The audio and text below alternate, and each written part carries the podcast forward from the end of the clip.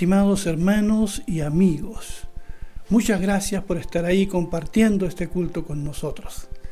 Quiero compartir brevemente esta reflexión que he titulado La misión de los escogidos y está basado en el Evangelio de Marcos en el capítulo 3, verso 13 al 19 y que dice de la siguiente manera.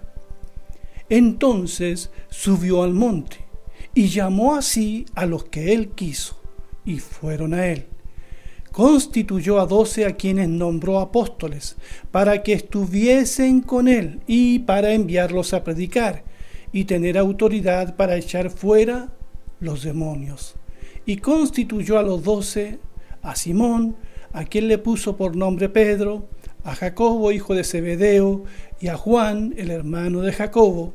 A ellos les puso por nombre Boarnerges, es decir, hijos del trueno a Andrés, a Felipe, a Bartolomé, a Mateo, a Tomás, a Jacobo, hijo de Alfeo, a Tadeo, a Simón el cananita y a Judas Iscariote, el que lo entregó.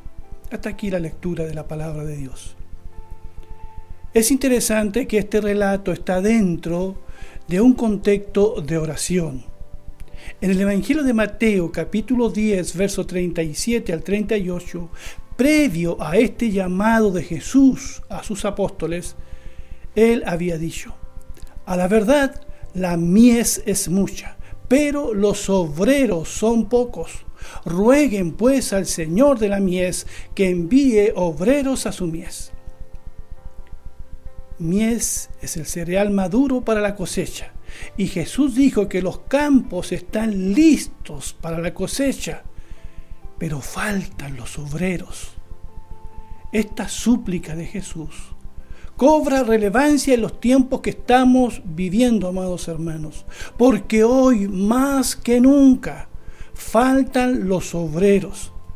Y esa fue la oración de Jesús aquí, por obreros, no por espectadores ni gerentes. Dios no nos ha llamado a ser meros espectadores, él nos ha llamado a trabajar, a ser obreros en su viña.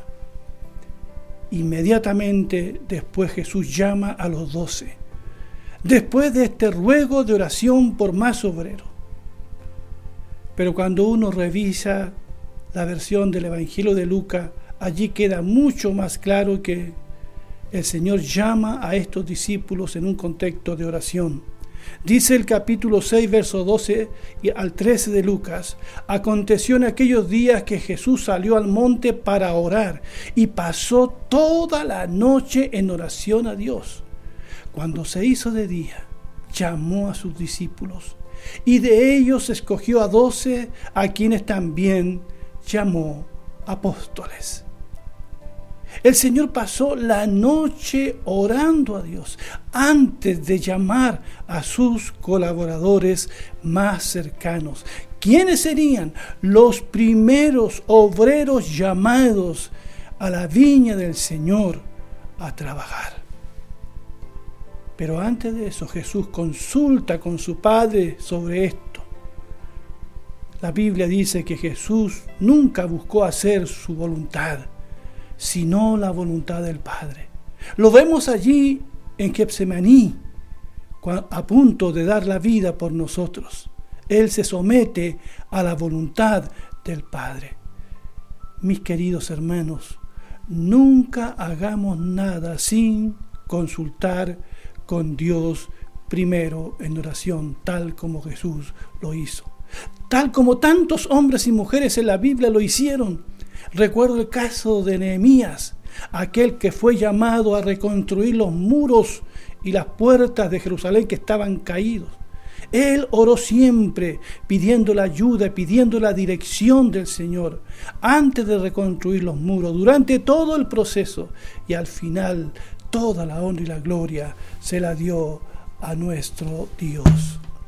Como primera cosa aquí vemos que el llamamiento de los escogidos es conforme a la voluntad de Dios. Porque dice el verso 13 que subió al monte y llamó así a los que él quiso y vinieron a él. yo veo aquí la gracia y la soberanía del Señor. La soberanía porque llama a los que Él quiere. Nadie se lo impone. El Señor libremente escoge a sus apóstoles. Bien lo diría en Juan 15, 16. Ustedes no me eligieron a mí, más bien yo los elegí a ustedes y los he puesto para que vayan y lleven fruto y para que su fruto permanezca, a fin de que todo lo que pidan al Padre en mi nombre, Él se lo dé. Veo entonces en los que elige el Señor para ser sus colaboradores, en este llamado veo la gracia de Dios. Porque estos hombres no son perfectos. Son muy distintos entre ellos. Son doce hombres, pero son doce historias distintas. No sé si nosotros hubiésemos escogido a estos doce como los apóstoles de Jesús. Cuatro de ellos, como bien sabemos, eran pescadores de la provincia de Galilea. Dos de ellos tenían un carácter muy violento, diríamos, los hijos del trueno, Juan y Jacobo. Uno de los apóstoles trabajaba para el imperio romano recaudando los impuestos, se llamaba Mateo. Otro era un celote, Simón se llamaba. Los celotes fueron la facción más violenta del judaísmo de su época. El objetivo de los celotes era liberar a los judíos del imperio romano mediante la lucha armada. Y también entre los doce fue elegido Judas Iscariote, el que le traicionó después. Así que en este llamado uno ve la gracia de Dios y su soberanía, porque Él llama a los que Él quiere y estos vinieron a Él. Fueron obedientes, porque una cosa es que Dios te llame y otra es que tú obedezcas el llamado del Señor. Ahora bien, ¿para qué fueron escogidos? Dice que fueron escogidos para una tarea, para varias tareas. Dice el verso 14, constituyó a doce a quienes nombró apóstoles para que estuvieran con él y para enviarlos a predicar y tener autoridad para echar fuera los demonios. Primero, vemos aquí que los elige para que estuviesen con Él. Esto como primera cosa, porque es la más importante. Jesús los llama para que estén con Él, para que le conozcan, para que aprendan de Él, para tener comunión con ellos. Esto es lo primero. Y no lo olvidemos, mis queridos hermanos. Allí en 1 de Juan 1, 1 al 3, Jesús dice, lo que, eh, perdón, Juan dice, lo que era desde el principio, lo que hemos oído, lo que hemos visto con nuestros ojos, lo que contemplamos y palparon nuestras manos tocante a la palabra de vida la vida fue manifestada y la hemos visto y les testificamos y anunciamos la vida eterna que estaba con el Padre y nos fue manifestada. Lo que hemos visto y oído lo anunciamos también a ustedes para que ustedes también tengan comunión con nosotros y nuestra comunión es con el Padre y con su Hijo Jesucristo. Qué hermoso. Entonces fueron primero llamados para tener comunión comunión con el Señor, para estar con Él, para contemplarlo, para verlo y de esa manera testificar después del Señor. Me alegra saber, mis queridos, que fuimos llamados, escogidos como primerísima cosa para estar con el Señor, para tener un encuentro con Dios, para conocerlo y regocijarnos en Él.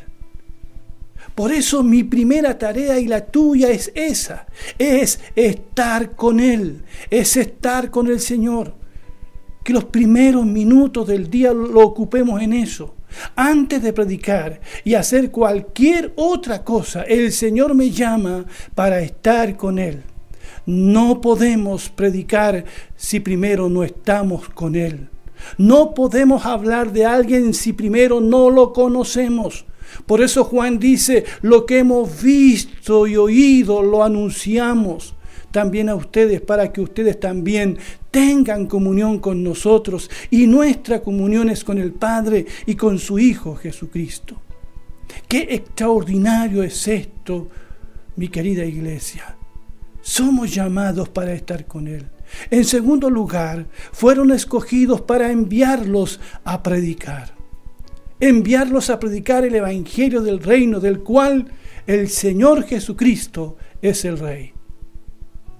El Evangelio que somos llamados a predicar son las mejores noticias que alguien pudiese escuchar. Son buenas nuevas que vienen del cielo. ¿Qué es el Evangelio? Pablo lo define en las siguientes palabras para que nos quede claro. El Evangelio es una persona. Dice 1 Corintios 15, 1 al 4. Además, hermanos, les declaro el Evangelio que les prediqué y que recibieron y en el cual también están firmes, por el cual también son salvos, si lo retienen como yo se los he predicado.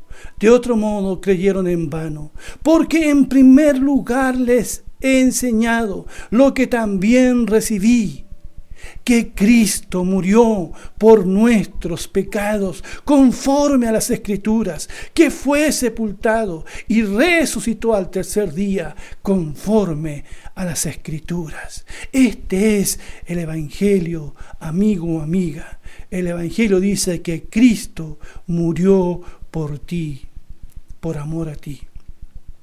Pablo hablaba con tanta convicción porque conocía a Cristo, tenía comunión con Él, había estado con Él, conocía a aquel que fue crucificado, aquel que resucitó de entre los muertos, tenía comunión con Él, tuvo un encuentro con Él cuando iba camino a Damasco.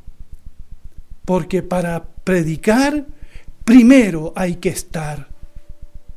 Por eso en Hechos 4:13 la Biblia dice de Pedro y Juan, y viendo la valentía de Pedro y Juan, y teniendo en cuenta que eran hombres sin letras e indoctos, se asombraban y reconocían que habían estado con Jesús. Habían estado con Jesús. Y eso se hacía evidente en lo que ellos eran, en la valentía que tenían después para predicar el Evangelio, pero primero habían estado con Jesús. En tercer lugar, fueron escogidos para que tuviesen autoridad sobre los demonios. Dice el verso 14, constituyó a doce a quienes nombró apóstoles para que estuviesen con él, como ya hemos dicho, para enviarlos a predicar y tener autoridad para echar fuera los demonios. Nosotros posiblemente hubiésemos invertido este orden hubiésemos puesto primero echar fuera demonios, en segundo lugar para predicar el Evangelio y en tercer lugar hubiésemos puesto, fuimos escogidos para estar con Él. Pero el Señor ve diferente las cosas a las que nosotros la vemos. A propósito de que fueron enviados para echar fuera demonios en su nombre, Hoy podemos decir que hay muchas personas influenciadas y oprimidas por demonios, atadas a poderes espirituales invisibles, pero reales, que los degradan, corrompen y esclavizan. Otros están llenos de odio, un odio que no pueden controlar ni abandonar.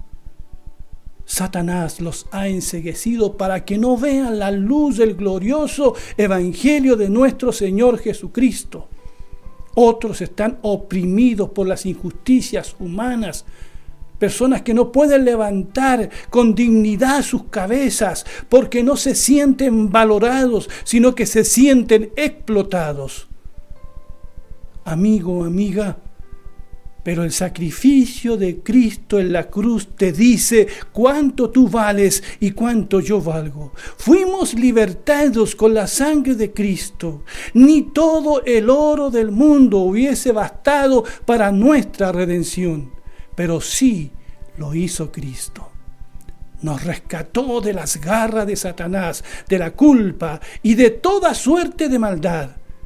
Y Él puede salvarte a ti también ahora quiero decirte que eres amado, profundamente amado por Dios. No creas las mentiras de Satanás. Eres amado por Dios, tan amado que Cristo murió en la cruz en tu lugar. Y conocer esta verdad te hará profundamente libre. Esta es, mis queridos, amada iglesia, la misión de los escogidos. ¡Qué bendita misión! Es la misión nuestra hoy, amada iglesia. Somos invitados a tener comunión con Él, a estar con Él en oración, meditando en su palabra, conociéndolo cada día del año. Y en su nombre, en el poder del Espíritu Santo, somos llamados a predicar el Evangelio. Vamos en su nombre a cumplir la tarea encomendada, la misión de los escogidos.